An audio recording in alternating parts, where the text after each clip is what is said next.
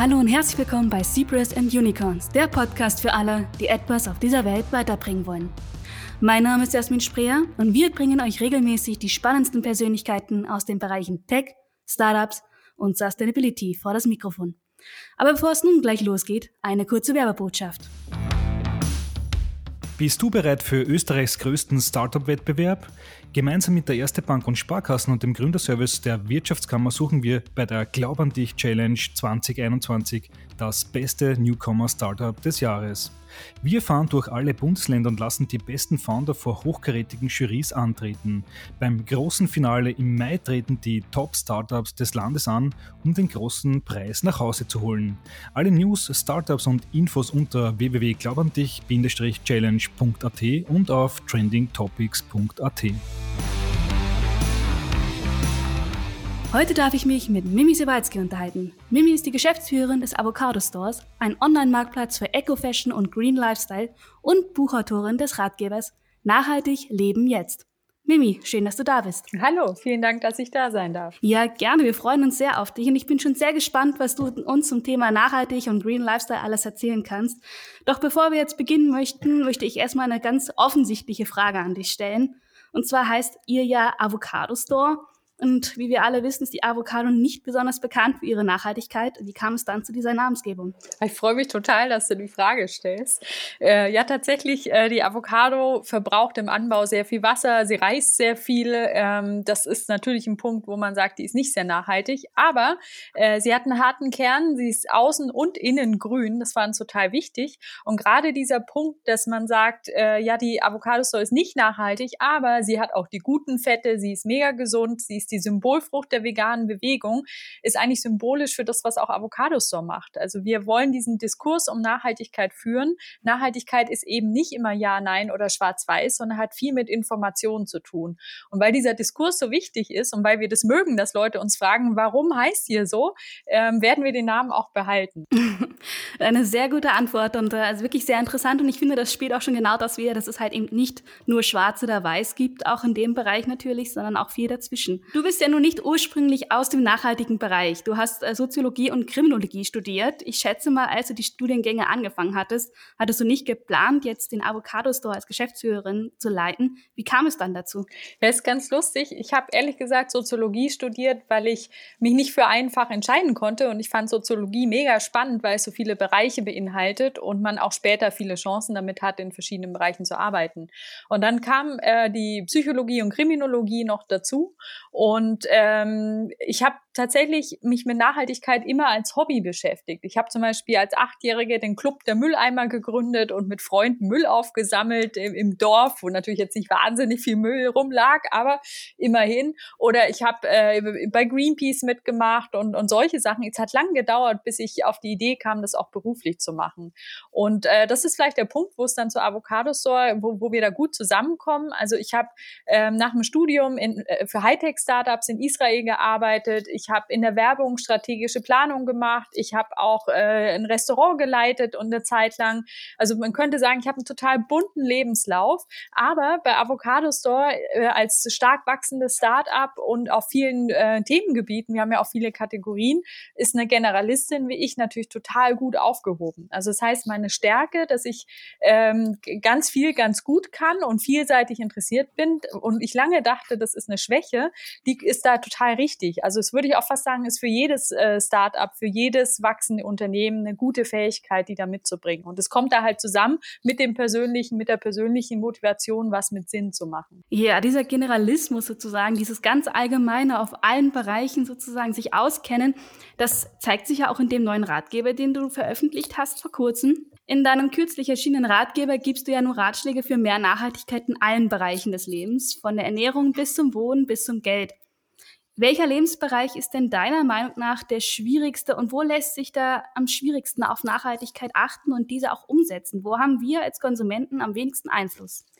Es ist, glaube ich, für jeden ähm, ein unterschiedlicher Punkt. Also die manchen, also manche Leute äh, legen mehr Wert beim Essen auf zum Beispiel vegane Ernährung oder Bioernährung. Andere äh, können mit Kleidung anfangen. Ich glaube, wo wir am wenigsten Einfluss haben, ist tatsächlich das Thema digital.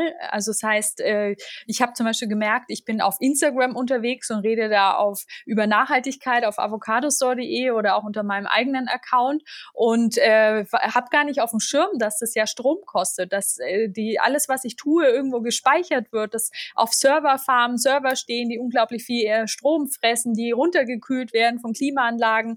Und das ist halt was, da hat man, glaube ich, am wenigsten Einfluss drauf. Also außer, dass man vielleicht weniger dann im Internet ist. Aber ich muss auch ehrlich sagen, es ist, gehört ja zu meinem Job dazu. Ne? Ich bin, und wie viele von uns, wir sind ja ein Kind der digitalen Generation. Ohne Computer und Ähnlichem ist ja auch ganz viel nicht mehr möglich.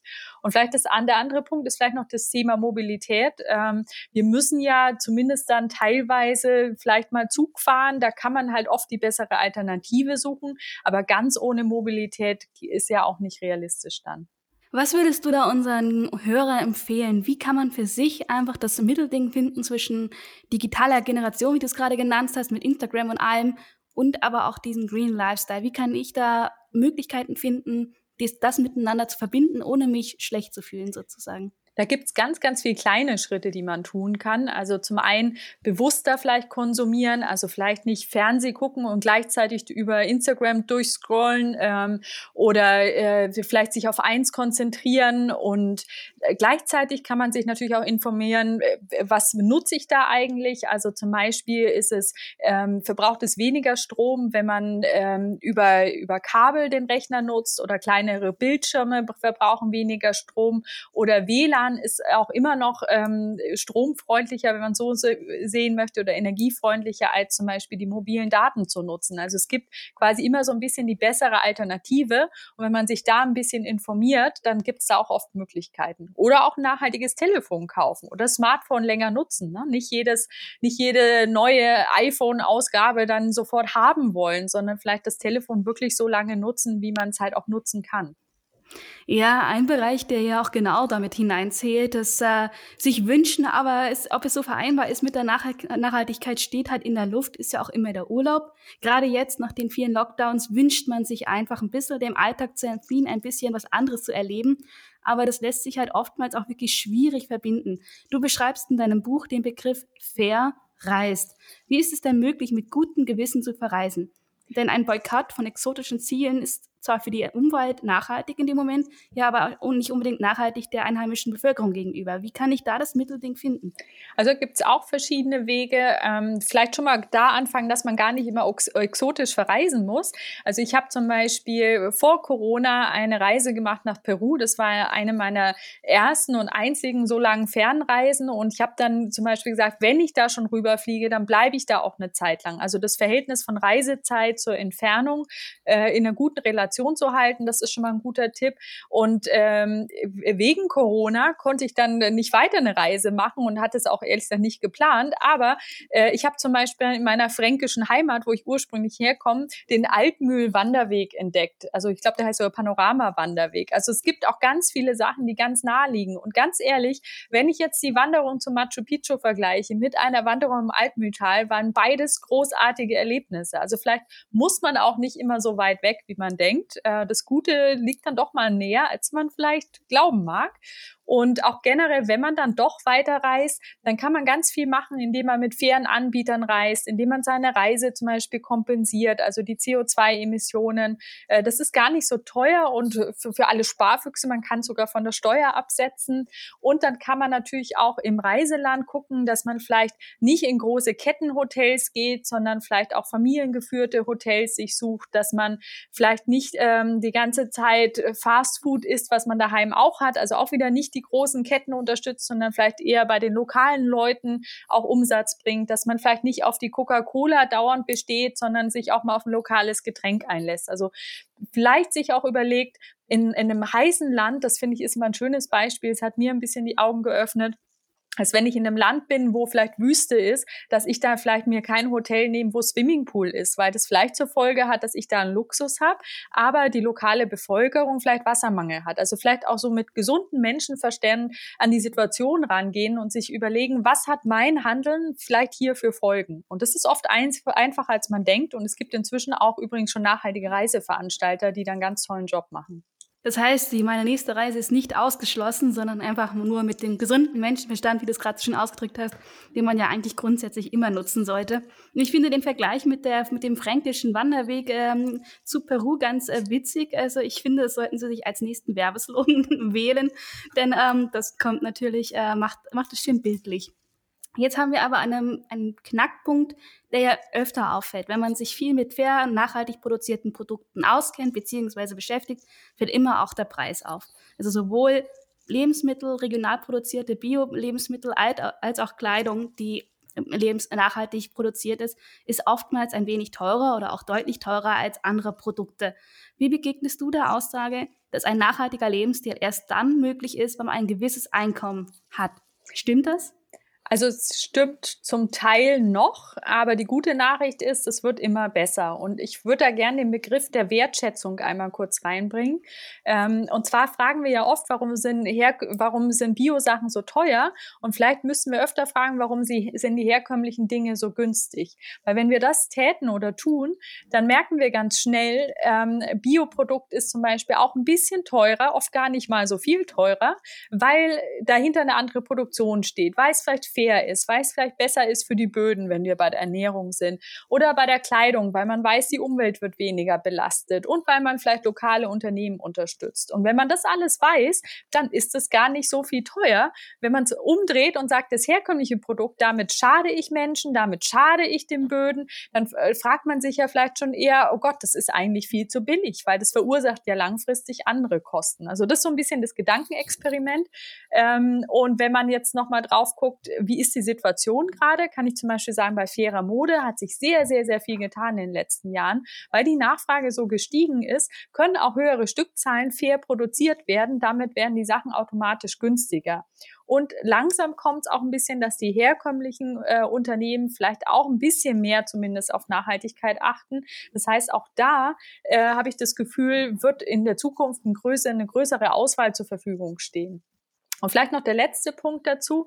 Ähm, wir kaufen ja auch Markenklamotten. Das heißt, äh, wenn wir für eine Markenjeans sagen, wir gehen 150 Euro aus, dann können wir das vielleicht ja auch für ein nachhaltiges Produkt machen. Und dafür, wenn man nachhaltig lebt, spart man auch oft an anderen äh, Bereichen. Das heißt, das Geld, was man da einspart, also zum Beispiel, wenn ich weniger Fleisch esse, dann kann ich mir vielleicht auch äh, zweimal die Woche gutes Fleisch kaufen. Absolut. Du hast es ja nur gerade auch schon erwähnt, dass viele herkömmliche Anbieter oder große traditionelle Anbieter auch mehr auf Nachhaltigkeit achten. Das hat natürlich sein Für und Wider, denn momentan ist es ja auch wirklich so ein Reizwort. Also Nachhaltigkeit begegnet einem ja gefühlt an jeder Straßenecke und in verschiedenen Zusammenhängen, auch oft mit, in Zusammenhängen mit weniger nachhaltigen Dingen. Verliert der Begriff vielleicht nicht so an seiner Glaubwürdigkeit? Braucht es vielleicht einen ganz neuen Begriff, um wirklich Nachhaltiges zu beschreiben? Der neue Begriff, auf den warte ich auch. Den, den suche ich quasi auch schon lange. Äh, wenn jemand dazu was einfällt, gerne mir schreiben.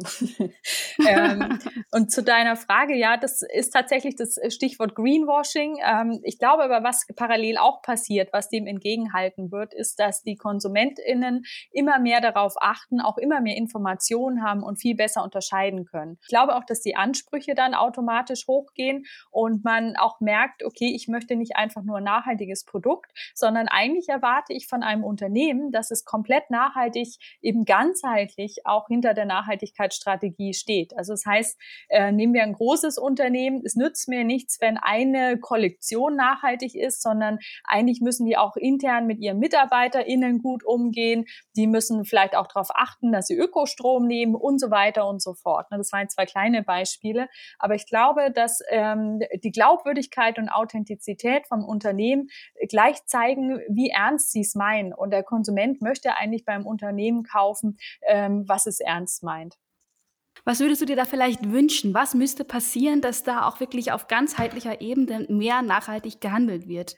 Ja, ich bin auch da für den Diskurs. Also ich, ich glaube, dass ähm, wir Öko-Unternehmen auch in den Diskurs gehen müssen mit den großen Unternehmen, dass man sich da gegenseitig ähm, vielleicht auch berät und weiterhilft. Das äh, klingt vielleicht jetzt für manche, die das hören, ein bisschen naiv, aber ich glaube, ähm, das hat großes Potenzial. Und äh, bei den, äh, also ich will gar nicht so unterscheiden zwischen großen und kleinen Unternehmen, aber es gibt wirklich ganz viele Sachen, die man intern machen kann. Also auch so die Frage, was sind unsere Werte in einem Unternehmen, ähm, für was stehen wir, wie gehen wir mit unseren MitarbeiterInnen auch in Deutschland um. Also es gibt Unternehmen, die ähm, machen sich Gedanken über ihre Lieferkette, aber vergessen vielleicht dann die Mitarbeiter äh, im, im Heimatland zum Beispiel. Und das ist beides wichtig. Also auch sowas, äh, sind wir familienfreundlich oder nicht? Und und äh, so, solche Aspekte oder äh, was kaufen wir für Produkte innerhalb unserer Firma ein? Also kauft man vielleicht Umweltpapier für den Drucker ein? Also es gibt ganz, ganz viel kleine Sachen, äh, die man machen kann und das wird nur funktionieren, wenn man auch als Firma darüber spricht. Und das ist, glaube ich, das ist der Schlüssel,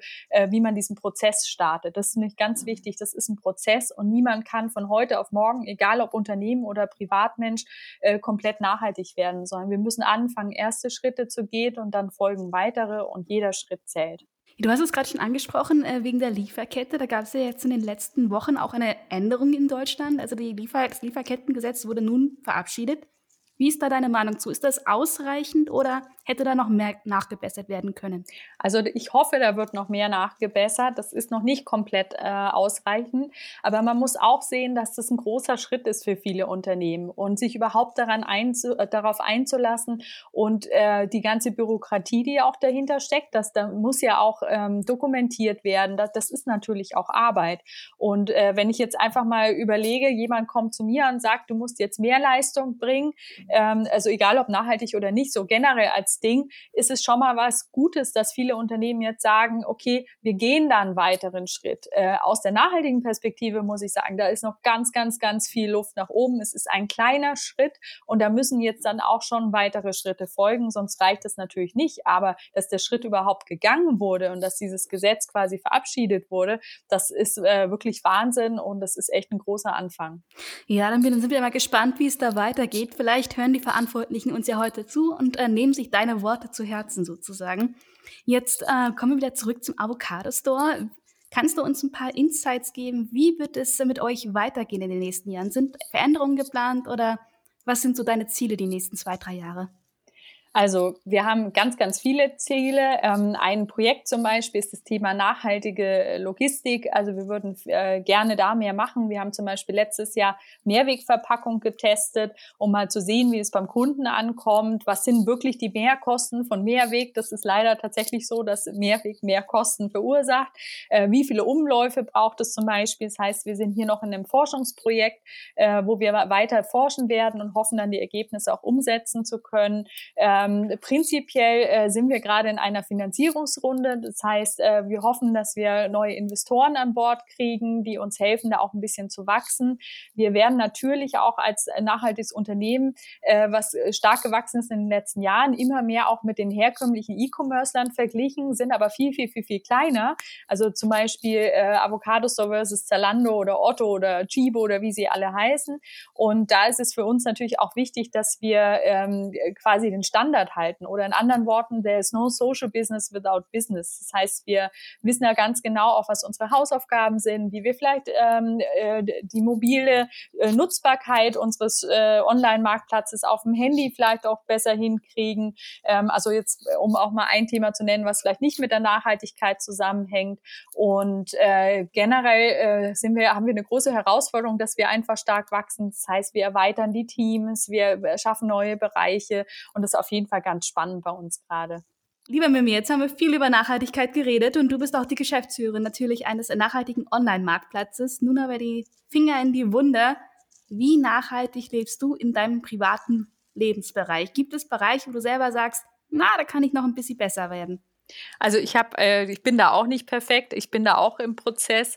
Ähm, wo es mir leicht fällt, ist ein bisschen äh, die Ernährung. Also da ich kaufe fast ausschließlich zum Beispiel nur Bioprodukte. Ich verkaufe viel auf dem, ich, ich kaufe viel auf dem Markt. Ähm, aber es gibt dann schon auch manchmal eine Verführung. Also zum Beispiel ähm, eine Süßigkeit, die meine Oma mir früher immer gegeben hat. So, also ich glaube auch, dass man darf sich da, darf da nicht zu streng zu sich sein, weil hinter dem erhobenen dogmatischen Zeigefinger folgt dann halt auch oft der Mittelfinger, sondern auch, man muss sehen, dass auch alles, was man tut, ja auch irgendwas Emotionales ist. Das heißt, wenn ich mich meiner Oma nachfühlen will und kaufe mir diese Süßigkeiten, das ist eine schöne Erinnerung, kaufe ich vielleicht auch mal was, was ich sonst nicht kaufen würde, was einzeln verpackt ist zum Beispiel.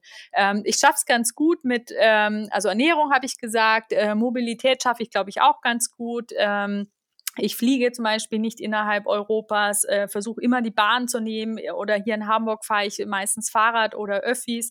Ähm, ich habe fast nur nachhaltige Kleidung, also da klappt es ganz gut. Und wo ich es wahnsinnig schwierig finde, äh, und das ist, glaube ich, was Strukturelles, ist das Thema Plastik. Also da fällt es mir sehr, sehr schwer. Ich habe einen Unverpacktladen in der Nähe, aber wenn man zum Beispiel im Bio-Supermarkt ist und dann weiß man, ach Mensch, ich brauche noch Kokosflocken zum Beispiel und dann sind die halt nur in einer Plastikverpackung, dann kaufe ich die tatsächlich noch manchmal, weil ich vielleicht manchmal dann mir nicht die Mühe machen möchte, nochmal extra mir ein Glas zu Hause zu holen und in den Unverpacktladen zu gehen. Aber ich merke auch, das klappt öfter, weil es ist nur eine Sache der Planung und wenn ich das vorbereite, klappt es ganz gut. Das heißt, Nachhaltigkeit bedeutet nicht gleichzeitig Verzicht?